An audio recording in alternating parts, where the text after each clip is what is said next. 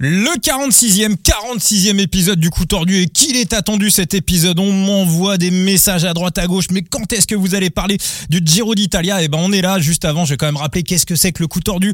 Le coup tordu, c'est du cyclisme, c'est euh, du vélo, c'est des interviews, c'est des previews, c'est surtout analyser pour mieux parier et, plus que jamais sur un grand tour.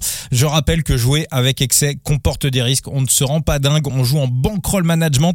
On fait hyper gaffe à ce qu'on fait. Et puis, si vous avez besoin de conseils, euh, d'aide bien évidemment.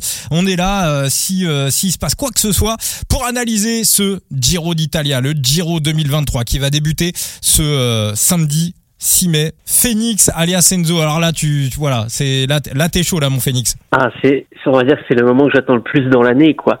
Parce que ça fait quand même pas mal de courses où on voit des gens sur des bicyclettes, mais c'est pas des vraies courses. Là, ça commence enfin, tu vois. Il faut attendre le mois de mai pour que ça commence enfin. T'en peux plus, toi. Il y en a qui attendent Noël, qui attendent le 25 décembre impatiemment, et toi, c'est voilà, c'est le début du, euh, c'est le début du Giro d'Italia, et bien évidemment, bah voilà, la team est, au complet. Monsieur Thibaut, alias Latib, comment va mon Thibaut? Eh ben, il va bien, et puis comme coup tordu aujourd'hui, il aura euh, pendant l'enregistrement de ce podcast une part de pizza à l'ananas. Salut, je m'en vais. Bonne soirée.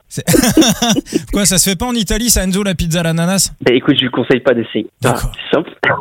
écoute, euh, pendant le podcast, euh, Thibaut nous, nous dira ce que ça donne.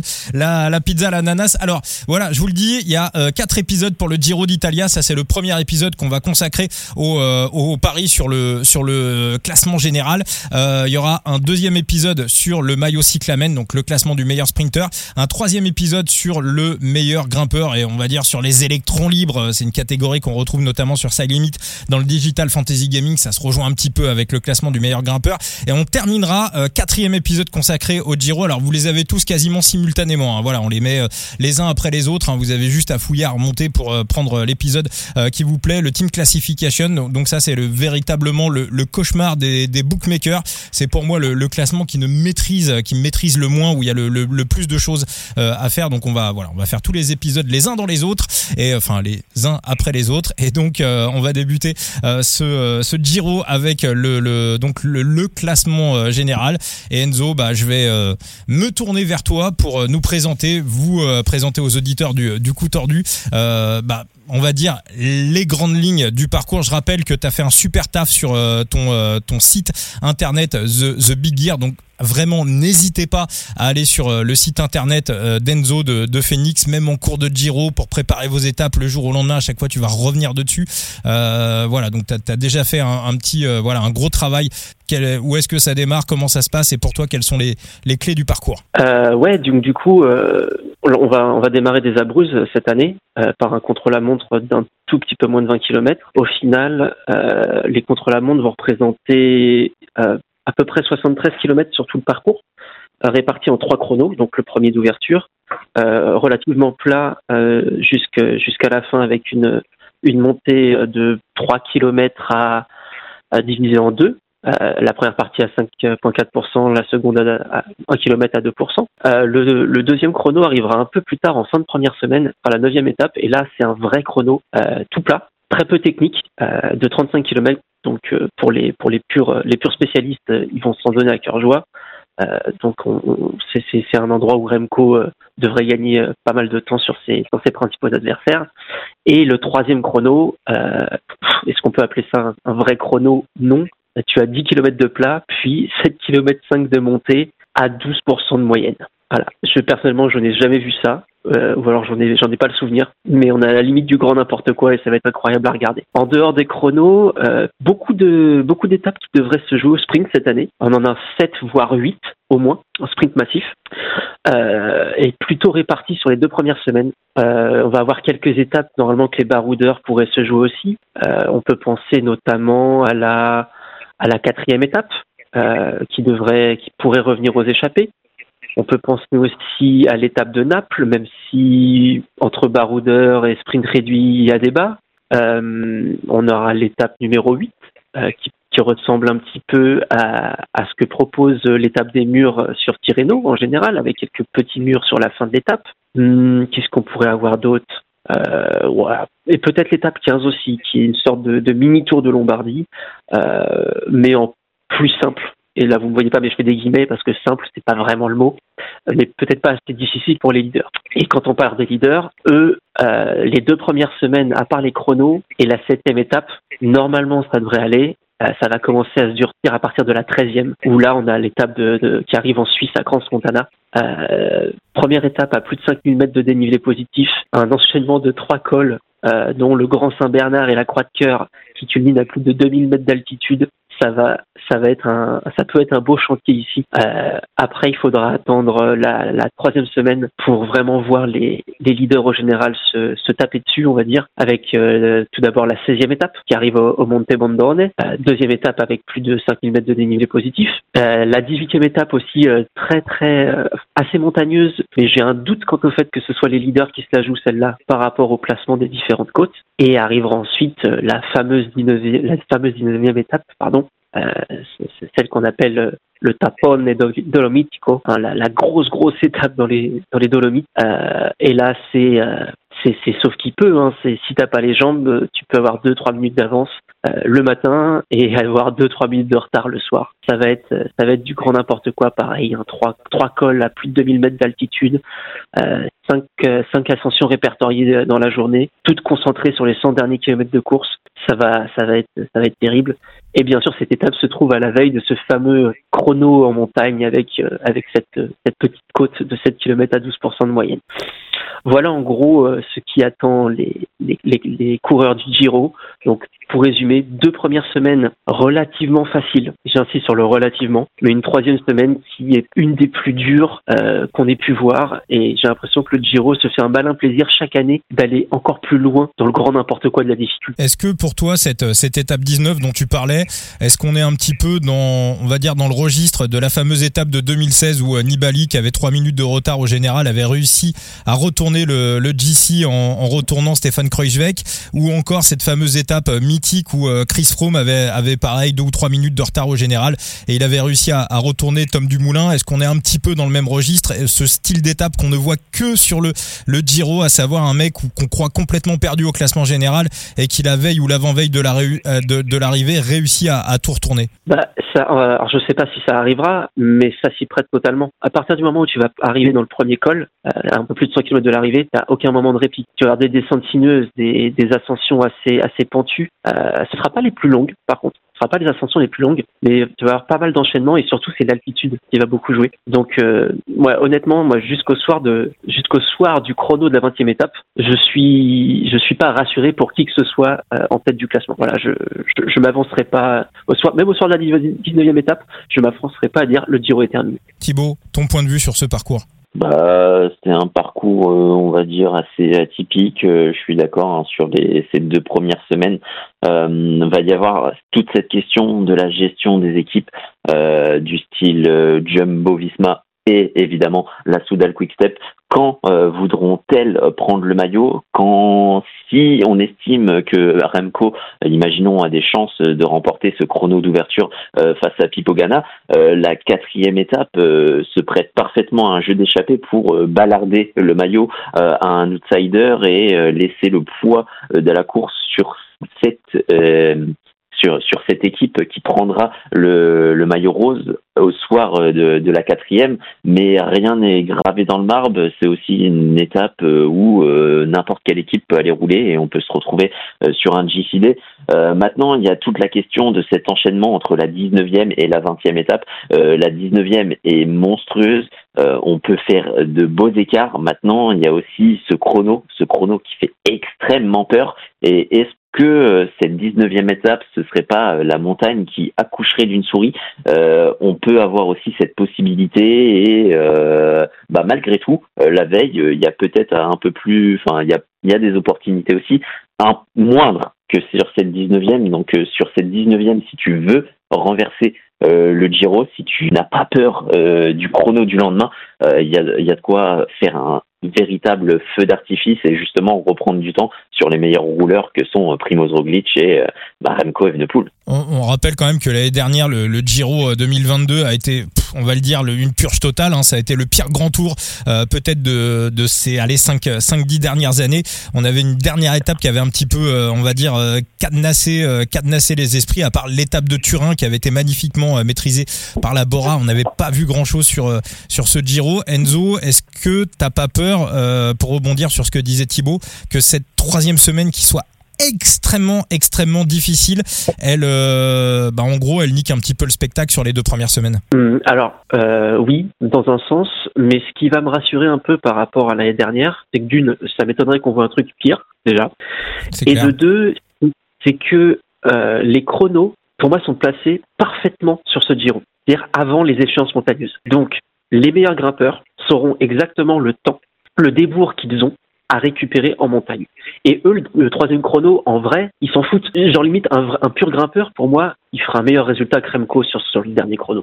Genre, ou alors ça se tapera, tu vois. Mais ils vont, ils vont pas prendre tarif comme ils prendront sur 35 km lors de la neuvième étape. Les grimpeurs qui auront un sacré débours, euh, ça va se compter à 2, 3, peut-être même 4 minutes, je sais pas, ça dépend de, ça dépend de l'état du mec sur les 35 bornes. Euh, quand tu arrives dans la montagne, soit tu te dis, ok, je suis cinquième, ça me convient, euh, et je vais me battre pour la cinquième place, soit tu es prêt à risquer un peu le tout pour essayer d'accéder au podium et pourquoi pas mieux qu'une troisième place parce que tu te sens bien en troisième semaine et des grimpeurs forts en troisième semaine ça existe, il y en a beaucoup. Euh, et eux, quand ils voient l'enchaînement étape 18-19 et même le chrono de la 20e, je pense honnêtement que les mecs se disent, partent pas battus directement. Ou, alors c'est terrible parce que si tu pars battu au soir de la première étape du Giro, reste chez toi hein, parce que sinon tu vas te fatiguer pour pas grand chose. Tu fais perdre de l'argent à ton équipe et tu as pris la place de quelqu'un qui voudrait peut-être participer à un grand tour. Enzo, est-ce que tu serais euh, pas en train de me dire que Thibaut Pinot va gagner le Giro? Ça c'est beau. parce que moi si je lis entre les lignes, c'est un peu ce que je comprends quoi, tu vois. Non, mais euh, ça, ça, dépend. Ça, ça dépend. C'est vrai qu'il est très en forme. On, on parlera des, des, des, favoris et outsiders plus tard. Mais euh, c'est pas spécialement lui que j'avais en tête, euh, je t'avoue, sur ce, sur ce, sur ce scénario. Euh, J'étais plus sur des mecs comme Almeida, Carte. Euh, mais, mais Pino, pourquoi pas? Ce serait rigolo, même si je t'avoue que j'ai un, un, peu plus de tout. Thibaut, toi t'en parlais un petit peu tout à l'heure. alors voilà, pour faire des pour faire des paris, pour euh, voilà poser des bêtes, faut essayer d'un petit peu d'analyser et de scénariser les choses. Euh, tu, pars un petit peu sur euh, sur quel scénario pour ce Giro déjà. ce qui va être capital, ce qui va être décisif, c'est bah, le coureur qui va prendre le pouvoir dès la première étape, dès le, dès le premier chrono qu'on va avoir samedi. Et de cette prise de pouvoir va découler pas mal de choses. Voilà. Toi, Thibaut, t'es es plutôt sur, euh, euh, sur quelle idée de, en tout cas, sur euh, voilà, qu'est-ce qui va orienter la course? Comment ça va se passer d'après toi? Oui, bah au soir de la 9 on peut presque d'ores et déjà dire que Remco Evenepoel sera maillot rose de ce de ce Giro et maintenant ce sera tout à une affaire entière de gestion pour la Soudal Quickstep et pour Remco Evenepoel et va falloir va falloir avoir les reins solide euh, sur euh, la troisième semaine parce que c'est une troisième semaine qui est propice euh, au bouleversement. un très grand Remco, oui, pourra te garder ce maillot rose jusqu'au bout et aller glaner la victoire finale. Maintenant, on est on est sur le Giro et le Giro c'est le tour le plus incertain. vous avez juste à faire les historiques des dernières années. chaque année, dans le top 10 des favoris, euh, t'en as au moins quatre euh, qui passent par la fenêtre. Donc euh, on n'est pas non plus à l'abri qu'un Primoz Roglic, un Remco Evenepoel, euh, bah, par la force des choses, ne soit plus sur ce Giro ou alors bah, prennent prennent un tir à peu près euh, n'importe où, euh, surtout dans cette troisième semaine. Donc euh, attention, attention, rien n'est gravé dans le marbre, mais pour le coup, si j'ai un scénario assez assez assez typique, on va dire plutôt, c'est Remco Evenepoel qui, au soir de la clôture de la première semaine, sera en rose. Ce qui pourrait être un petit peu problématique parce que derrière, il reste encore deux semaines à gérer et, et peut-être là est le piège pour la Soudal Quickstep. Là est le piège. Maintenant, euh, il y a quand même euh, potentiellement euh, des renforts. La dixième et la onzième, c'est un sprint. La douzième, tu peux dire que ce sera un sprint réduit. suivant les équipes de sprinters qui voudront contrôler et durcir la chose. la treizième, il y a la question échappée ou JCD. la mettrais tendance échappée quand même. la quatorzième, tu vas sur un sprint peut-être réduit si tu bombarde au début. Et après il va falloir euh, avoir l'air insolide aussi pour euh, entamer euh, justement une, une course contre la montre pour contre les sprinters qui seront largués dans les difficultés pour rallier l'arrivée. Et la dernière étape ce sera une, étape un peu plus échappée. Donc la Soudal Quickstep aussi peut trouver un peu des renforts de taille grâce à ces équipes de sprinters et notamment de sprinters polyvalents du style la Trek Segafredo pour Mats Pedersen qui vient entièrement euh, derrière son sprinter euh, pour trouver euh, des alliés de circonstance pour justement contrôler la course et user le moins possible les coéquipiers en vue de la troisième semaine un petit peu ce qu'on a vu sur la dernière Vuelta, hein, où Remco prend le maillot relativement tôt et euh, a réussi à, à, contrôler la course. Alors il a été bien aidé par évidemment le, les chutes de, de, de Tonton Roglic et, euh, et, par son abandon et aussi un parcours qui est quand même beaucoup, qui était quand même beaucoup moins compliqué sur euh, la dernière Vuelta pour pour bah, pour les coureurs et pour Remco. Donc là, voilà, on pourrait avoir quelque chose qui ressemble un petit peu, sauf que on a un parcours qui est beaucoup plus compliqué, en gros. Ouais, mais voilà, c'est ça. C'est tout est dans le, le parcours. Le parcours de la Vuelta, euh, très clairement, quand on le décryptait, on disait très bien que euh, le mec qui aurait euh, le maillot rose au soir de la de la deuxième semaine aurait une troisième semaine un peu plus tranquille. Donc en fait, Remco Evenepoel, ça lui convenait parfaitement parce qu'il avait juste à smatcher ses adversaires sur les deux premières semaines et gérer la troisième au vu des cols qui étaient totalement roulants. Là, ce sera totalement différent en troisième semaine. Les cols seront beaucoup plus exigeants et beaucoup plus propices au retournement de situation. Toi, Enzo, tu es le, le, DS de la, de la Soudal ou de la Jumbo. Euh, pour toi, voilà, à quel moment on cherche à prendre le maillot? À quel moment on donne euh, le, le, le contrôle à d'autres équipes? Euh, Quel est ton scénario, En fait, pour moi, la, la, se retrouve un peu coincée euh, se retrouve un peu coincé dans le sens où les deux principales, euh, les deux principaux chronos où Remco aura un avantage sur tous les autres favoris, euh, dont Roglic, se retrouvent en première semaine.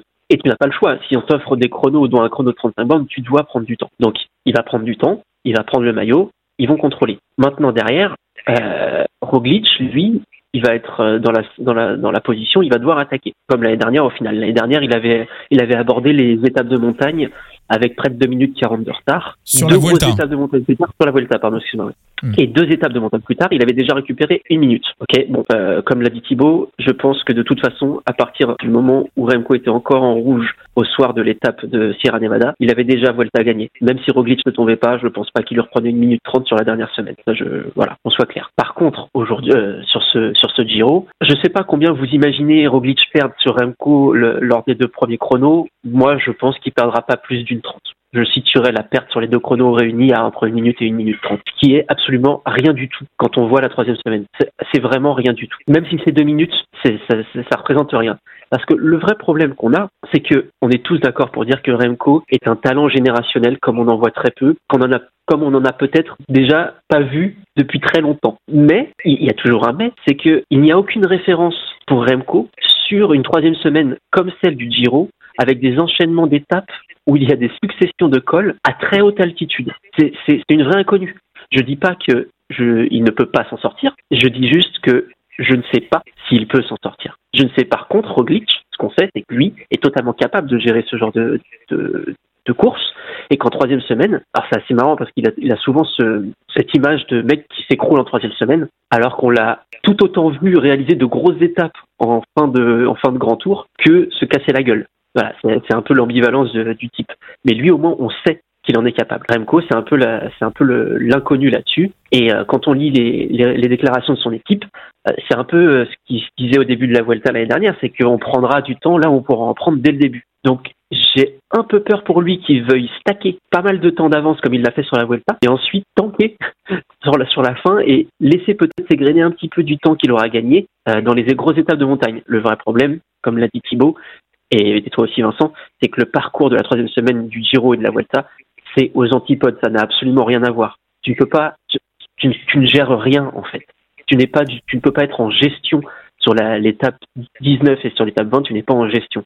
Et soit tu es très fort et tu seras devant euh, avec le meilleur ou tu seras toi le meilleur, soit soit tu vas t'écrouler. Thibaut, moi je voilà pour pour rebondir un petit peu, c'est vrai que si on regarde le parcours en logique sur les, les deux chronos, donc le chrono de l'étape 1 et le chrono de l'étape 9, en logique, comme le disait comme le disait Enzo, Tonton Roglic devrait perdre du temps sur Remco, Remco devrait gagner du temps. Le dernier chrono, alors là, il y a absolument rien de sûr. Celui-ci, on va le mettre, euh, on va mettre de côté. Hein. Je suis pas sûr que sur ce chrono-là, Remco prenne du temps à, Tonton Roglic. Et puis on sait un chrono en fin de, grand tour, ça se fait beaucoup au, mental. Faut, faut oublier un petit peu tout ce qu'on connaît à la base.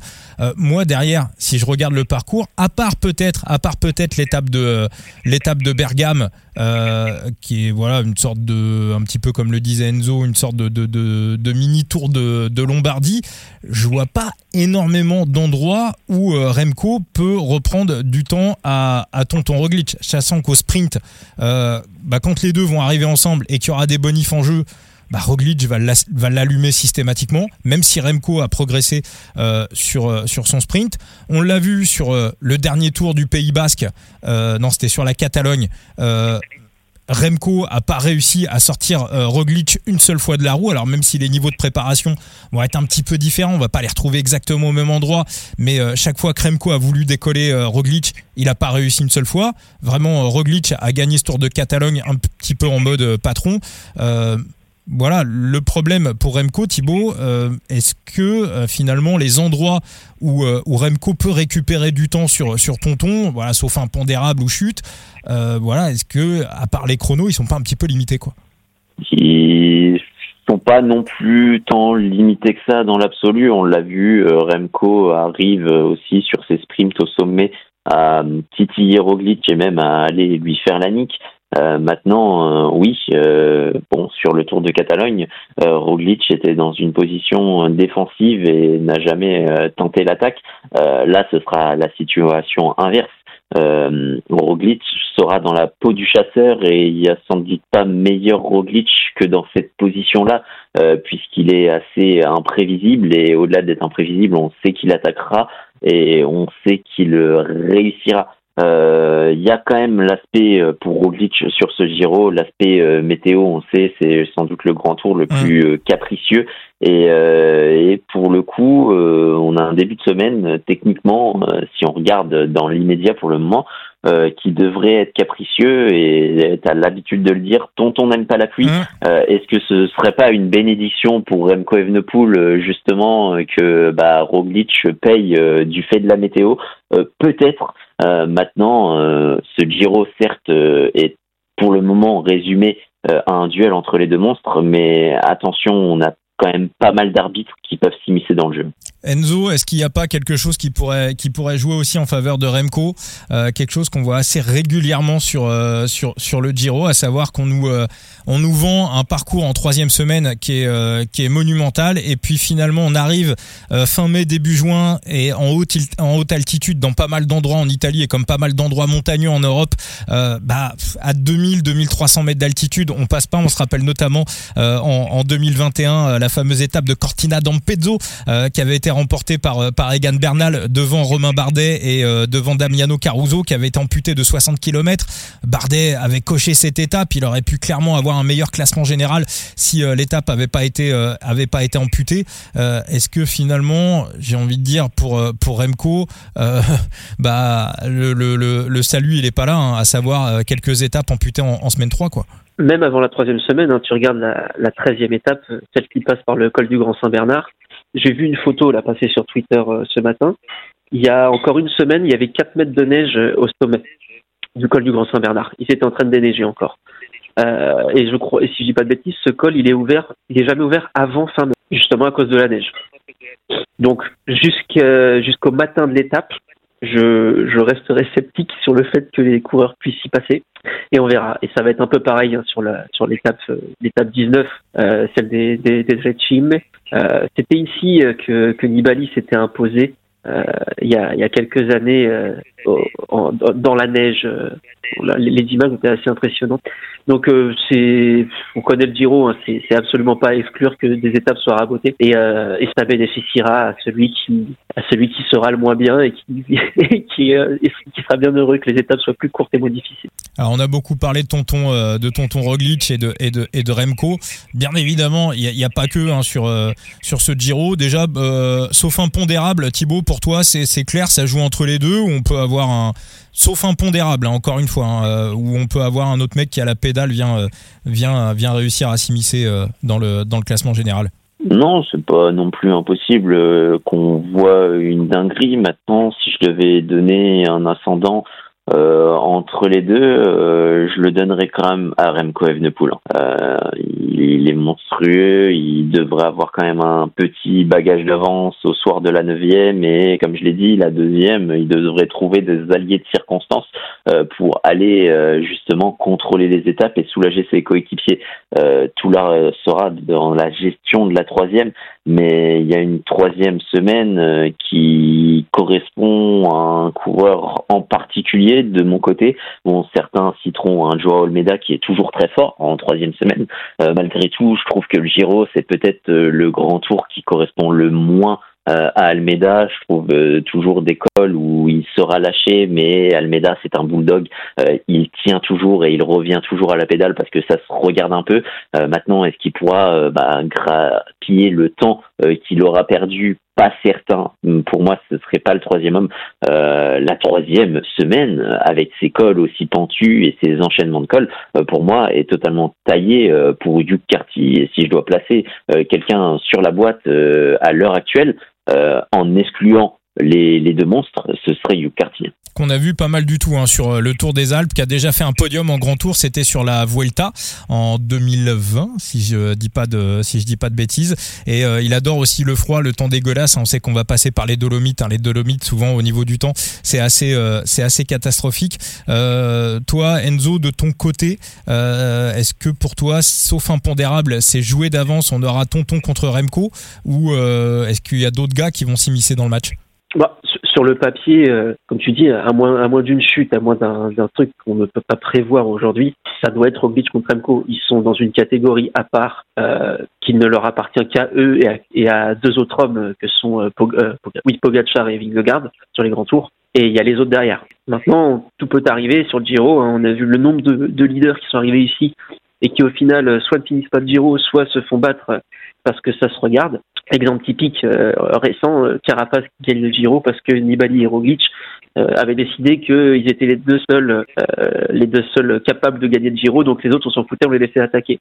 Carapace en a profité, il a gagné le Giro. Je pense pas que ce scénario se reproduise, surtout quand on sait que quand on voit comment court Evenpool, toujours toujours aux aguets, toujours à parfois en faire un peu trop, et ça pourrait ça pourrait lui coûter. C'est là, c'est un peu ce qui me fait peur aussi, c'est sa fougue. on l'a vu sur la sur la Catalogne. Hein. Il a pris une leçon de pragmatisme par Roglic. Mm, mm, mm. Et, euh, et honnêtement, je pense sur la Catalogne que Roglic était plus loin de son état de forme que Remco ne l'était loin. On était loin du sien. Là où je euh, ouais, ouais. Ah, c'est vrai que c'est vrai qu'il reprenait après sa blessure. Il avait fait Tirreno alors que c'était pas prévu. Il a enchaîné tout de suite la Catalogne après Tirreno. Donc euh, ouais, je suis aussi euh, d'accord avec toi. T'allais dire Enzo? Et euh, donc ouais, non, ben en fait moi les, les deux autres noms que j'aurais, euh, c'est aussi euh, Almeida et Carty. Moi, je suis un peu plus confiant pour Almeida que que Thibaut que Thibaut l'est. Euh, je, je, pense vraiment qu'en troisième semaine, il peut il peut faire quelque chose de bien. Euh, le chrono du de, de, de la 20e étape, moi je pense que c'est un des favoris pour ce chrono. Euh, cette montée de, 5, de 5, 7 km 5 à 12%, je pense sincèrement qu'il peut la se matcher. Euh, en montant au train comme il sait le faire, euh, sur les gros pourcentages comme ça, je pense que ça va être, ça va être quelqu'un à surveiller là-dessus. Euh, maintenant, pour moi, le vrai problème d'Almeida, et on l'a régulièrement vu, c'est qu'il met longtemps à se mettre dans le rythme. Et donc, ces gros débours de temps, il se les chope toujours sur les deux premières semaines. Et c'est terrible parce que le mec, il va se retrouver 4 minutes dans la vue. Et au final, en troisième semaine, bah, c'est limite le meilleur grimpeur qui est du plateau qui reste. Donc, euh, s'il parvient à minimiser la perte et à monter en pression, je pense qu'il peut, il peut accrocher le podium cette année. Deux choses sur Almeida, hein. il, il, a progressé en col long, c'était un petit peu son, son défaut, on va dire à la base, hein, euh, d'être fort sur les ascensions jusqu'à 40 minutes et, et au-delà, euh, bah, comme beaucoup de coureurs, il, il galère un petit peu. Il progresse, il progresse dans ce domaine-là. Attention, il a aussi un petit peu le même profil que, que Tonton Roglic, c'est que Almeida, le froid ça va, la pluie ça va pas. Hein. Il, on l'a vu prendre des tirs euh, dès qu'il flotte, la fameuse étape des murs de, de Tirreno en 2021 ou en 2020 où il a avait perdu 20 minutes. sur le Giro, bah, l'année où il était avec Remco dans la Quick Step, dans la même équipe, pareil, flotte, il avait pris un tir alors que sur la suite du Giro, on avait vu qu'il était pas si mal et qu'il était bien meilleur que, que Remco sur euh, sur sur ce Giro et, euh, et la Quick Step avait fait un petit peu euh, avait fait un petit peu n'importe quoi. On, s'en rappelle tous. moi sur ce chrono 19, encore une fois, faudra voir les états de forme. Vlasov, hein, Vlasov en avait gagné un taillé à peu près pareil sur le Tour de Suisse il y a il y a deux ans. Il l'avait littéralement écrasé. si s'il est bien, moi ça sera plutôt mon, mon favori, mais effectivement sur sur ce sur ce chrono, on peut avoir quelques surprises et c'est aussi un exercice qui correspond totalement à Gino Madère, bon, qui, qui, qui, a un petit peu merdé sur sur le Tour de Romandie, quoi qu'il était pas, pas trop trop loin non plus. Euh, bah écoutez, on va, ça, va être un petit peu l'heure de, de se mouiller, euh, de, de nous donner euh, vos vos bêtes, vos pronostics pour pour ce Giro d'Italia.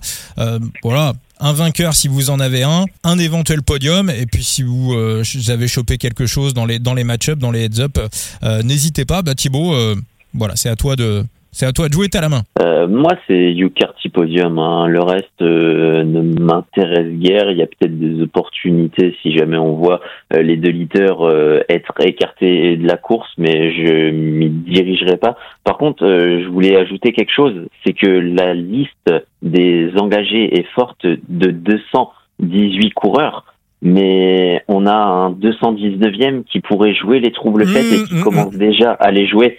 Euh, je rappelle que le Covid n'est pas fini et euh, quand tu cites euh, Gino Madère, je ne l'espère pas pour lui, mais si je devais miser sur un coureur qui sortira du Giro avec le Covid, ce serait peut-être euh, Gino Madère. On a vu qu'il y a des réminiscences de Covid, euh, que ce soit sur le Tour de Romandie ou sur les Ardennaises. On a des équipes qui ont été particulièrement touchées. On a une équipe qui commence déjà à être affaiblie euh, dès le départ. C'est celle de la Jumbo-Visma. certes, bon, on a remplacé par Juan Denis, mais tu perds quand même deux alliés en, montagne pour pour Primoz Roglic. Est-ce que c'est le grand Juan Denis? Si c'est le grand Juan Denis, bon, il compense largement les pertes, mais en ce moment, il soufflait peut-être un peu plus de froid que de chaud. Attention, Juan Denis est très instable et puis on l'a vu hein, sur le, le Giro euh, l'année dernière Almeida 18e étape euh, sort pour Covid on se rappelle en 2020 euh, certes, c'était au début du Covid, mais euh, on commence déjà le, Giro euh, avec Lopez qui sort sur chute, Vlasov qui sort sur maladie. neuvième étape, il me semble, c'est Simon, c'est non, c'est la huitième même. Simoniette qui sort sur Covid, toute son équipe sort deux étapes après avec la Jumbo Visma. On a eu d'autres leaders du type Chicone et tant, d'autres euh, qui ont un peu bah, diminué euh, cette start list. Donc attention, attention au Covid, ça pourrait être aussi euh, l'un des grands adversaires de ce Giro et celui qui nous chamboule un peu le classement général, bon gré mal gré. Bah là. Thibaut, tu spoil un petit peu. Alors vous pouvez remonter les épisodes.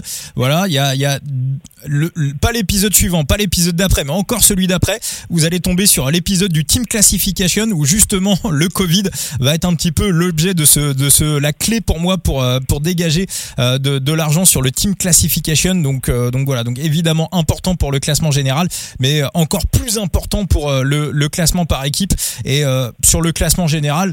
Bon, voilà, je vais le raconter à titre personnel j'avais pris sur le dernier Tour de France Vingegaard à 4 le matin où on a appris que euh, Maika était euh, était covidé euh, et là je me suis dit pour euh, pour Poggi ça fait quand même un petit peu beaucoup et ils vont se retrouver à 4 ou à 5 face à l'armée face à l'armée Jumbo.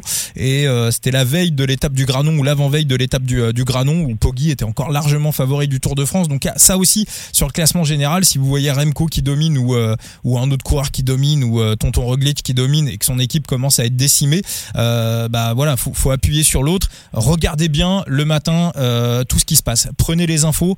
Euh, les journalistes d'Eurosport qui sont sur place, on arrive à voir des choses, notamment sur la dernière Vuelta, c'était FX Raleigh qui avait dit que euh, Sivakov s'était pas présenté euh, sur la ligne de départ. En tout cas, il y avait pas son vélo avec euh, son numéro. Donc ça, les books n'avaient pas l'information. On a des mecs aussi comme Steph Le Belge par exemple, très connu sur les réseaux sociaux. Lui, il arrive à avoir des contacts dans la caravane, il arrive à avoir quelques infos. Donc venez dans les groupes, venez sur les Discord, venez discuter. On arrive à choper quelques trucs pour prendre de vitesse les bookmakers et, euh, et, gratter un petit peu, un petit peu tout. Mais encore une fois, on en reparle dans euh, dans l'épisode sur le, le, team euh, sur le team classification. Euh, Enzo, à toi de te, mouiller. Qui va gagner ce, Giro 2023 Je crois que tu as une petite idée depuis un petit moment. Et puis si tu avais si avais un top 3 aussi à nous mettre. Vas-y, mon Enzo. Moi, mon idée, elle est arrêtée depuis le mois d'octobre où le, où le, parcours est sorti. Euh, pour moi, c'est taillé Roglic. Ce, ce est taillé Roglic et je pense qu'il va le gagner. J'espère qu'il va le gagner. Euh, mon podium est complété par Evenpool et Almeida avec Thomas et qui serait pas trop loin non. D'accord. Bah moi, euh, je vais miser contre Remco. Voilà, je vais attendre un field de Remco. Là, aujourd'hui, si vous misez contre Remco, vous avez des cotes aux alentours de 2.